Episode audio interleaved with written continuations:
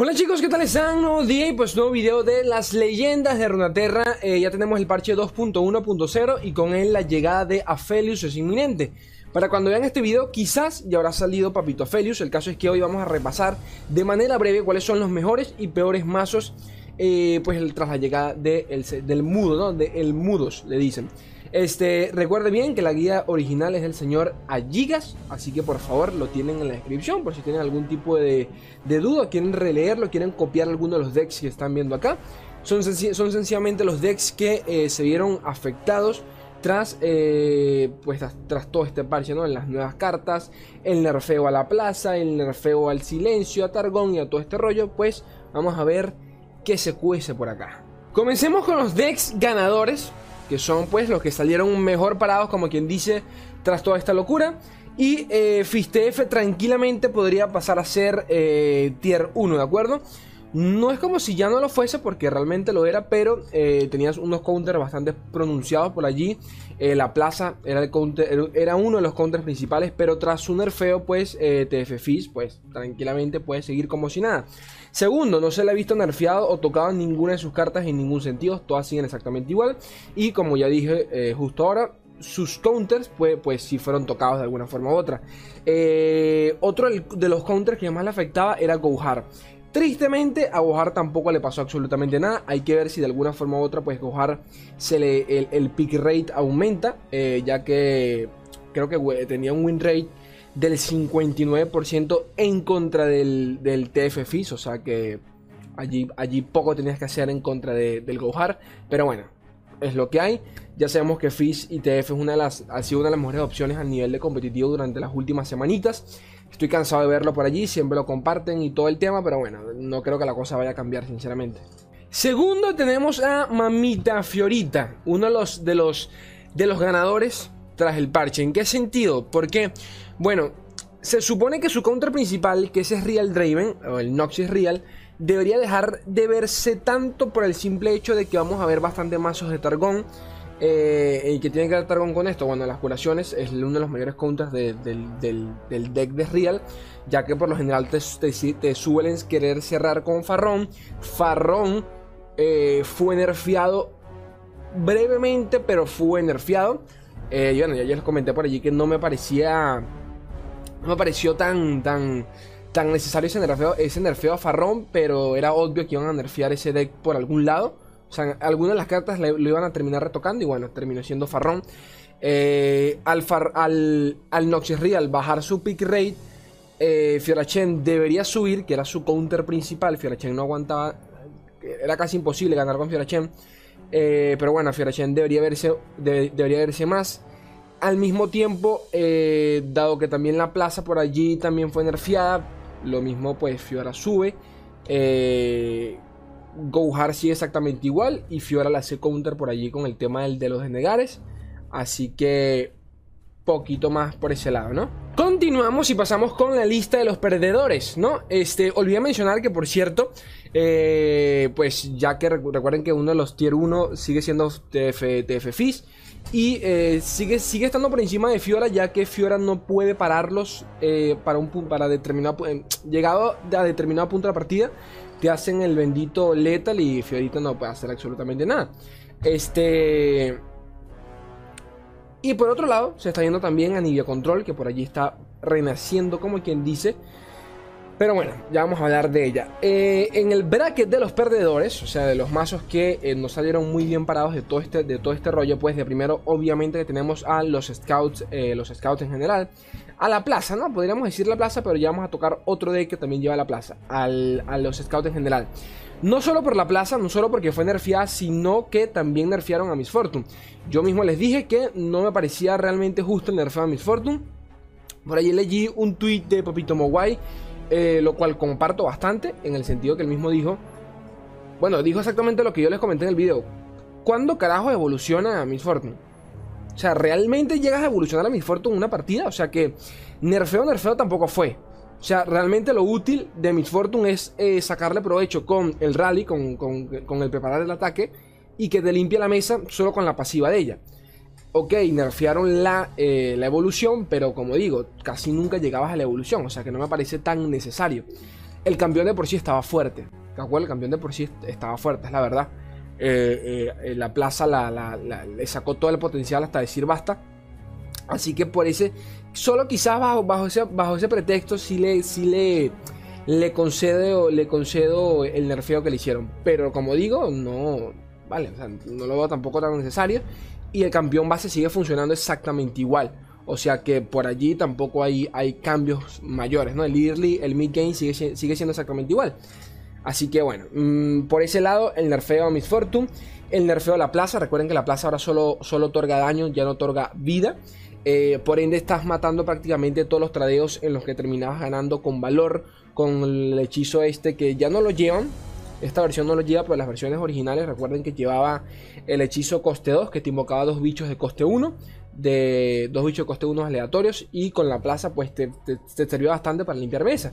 Entonces nada, esto también es un nerfeo indirecto a ese hechizo, un nerfeo indirecto a valor y por ende eh, pues poquito más. Obviamente que versiones como por ejemplo la de Lucian, eh, la de Hecarim y todo este rollo, pues quizás no sea tan afectados porque ellos funcionan con endebles. Y los endebles pues les sabe a verga si salen favorables en el tradeo, porque igual van a morir. O sea, los dejo allí como, como de contexto, ¿no? Para que entiendan qué tan afectado se vio ese deck en, general. Continuamos y por acá tenemos una versión de, del Dragón Plaza. Eh, sobre el anterior, sobre el Scout, ah, tienen que recordar que, por ejemplo, eh, o sea, la plaza no debería morir en ningún sentido. Escuchen bien, no debería morir, ya que eh, la plaza le seguía haciendo counter a... Le sigue haciendo counter a muchos los decks tier 1, de acuerdo, por ejemplo, al TF Fish el cual se, lo, la plaza se lo come tranquilamente por el tema de los desafíos. También la plaza suele, suele jugarle bien a, a la Nibia Control. Entonces, si a de alguna forma u otra ve incrementado su pick rate, la plaza va, va, a, reaparecer de alguna forma con alguna nueva variante, con un nuevo, con un nuevo arquetipo, ¿no? Eh, actualizado como quien dice, así que la plaza no va a morir de ninguna forma, no, no creo eso, y bueno, el propio Gigas lo dice. Este, ¿qué otro deck por allí hay que se me está olvidando? Ah, bueno, el propio Aphelios. Si lo, hay, que ver, hay que ver cómo termina, cómo termina adaptándose a Aphelios al meta, si termina de la mano de algún, de algún otro campeón, como Lee Sin, de repente lo con Noxus, no lo sabemos realmente. El caso es que eh, a primera pareciera que Aphelios podría funcionar por sí solo, con un mazo con Dianita o con los anocheceres, eh, de Targón en, general, pero viéndolo como está, eh, el, uno de los contras principales de Aphelios sigue siendo la plaza, por el simple hecho de que no tienes como defenderte de, pues, de un daño directo, del desafío. Entonces, por más que tengas bastión y tengas todo este rollo, pues no tienes cómo defenderte directamente. Eh, Targón Plaza se vio afectado en todo este rollo, primero por el mismo tema de la plaza, pero no solo por eso, sino que además Targón se vio afectada superficialmente con el nerfeo de Cajada Palia y de eh, Silenciar. Silenciar, por más que no parezca tan fuerte a primeras, o sea, le quitaron uno, le, aumentaron uno de manal su coste, la verdad es que ya no te puedes lanzar dos silenciares en la misma ronda. ¿De acuerdo? Antes costaban dos, te, costaba dos de maná. Puedes utilizar cuatro, invertir cuatro y silenciabas a dos unidades. Pues ahora no, gente, ahora son tres de maná.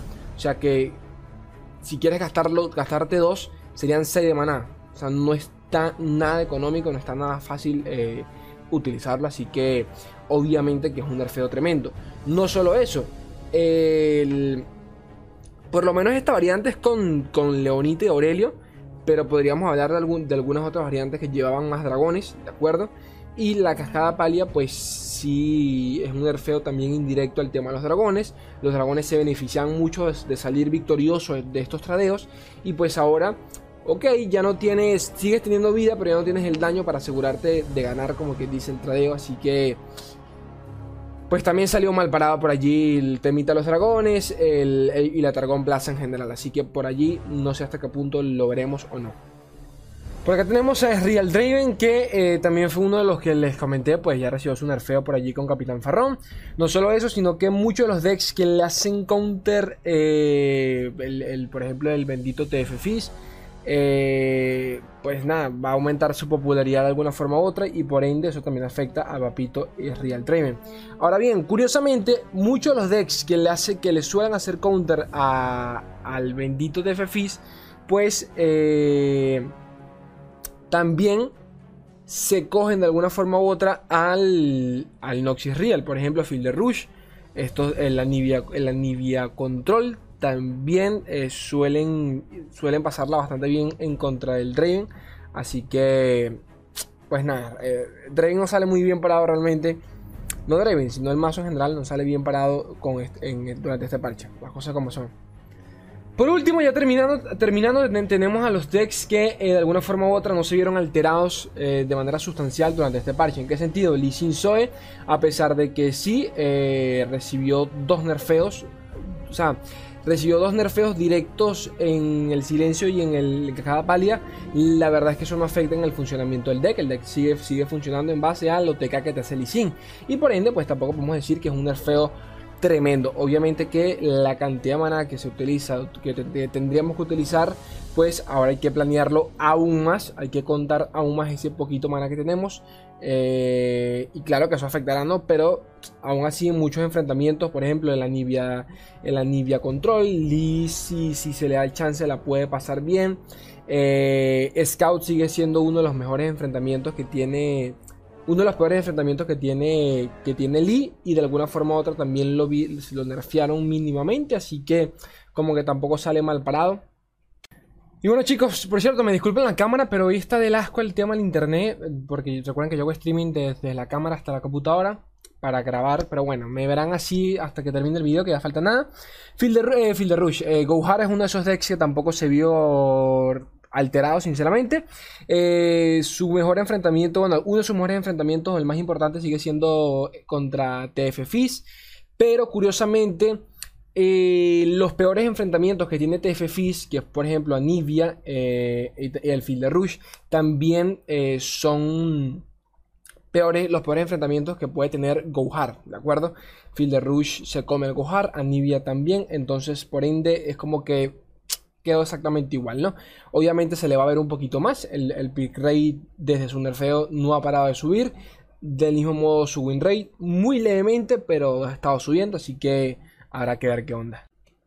Y ahora sí, ya para finalizar, dos de los decks emergentes que vamos a ver durante esta primera semana, muy, muy probablemente sea así, ya que la semana pasada pues era, era lo que estaba terminando de cocinarse y pues con estas últimas cartas, eh, un deck de Aphelios es segurísimo, el deck eh, del que todo el mundo habla es el deck de casi que Targón, Mono Targón, con Islas de las Sombras que eh, te llevan a trocear para intentar cerrar con un... ¿Cómo se llama? con un celestial, ¿de acuerdo? Básicamente es el Diana Zoe que conocemos de toda la vida, pero quitando la Diana y colocando la Felius y poquito más. Realmente eh, es uno de los mazos que voy a testear hoy. El, el, que mejor me vaya me salga, pues se los voy a traer. Y también pues a Nivia Control, ¿de acuerdo? A Nivia Control, por el que quiera copiarlo por allí. Es básicamente el que conocemos de toda la, de toda la vida con Harrowing. Pero eh, si lo quieren actualizado, pues aquí en el artículo se los dejo, ¿no? Pueden visitarlo. Y poquito más en TV ya me comentarán qué tal, cómo les va durante el día con Papito Felius. Y nada, estaré atento a vuestros comentarios, chavales. Yo los quiero un mundo y la mitad de otro. Un beso, gente bella. Adiós.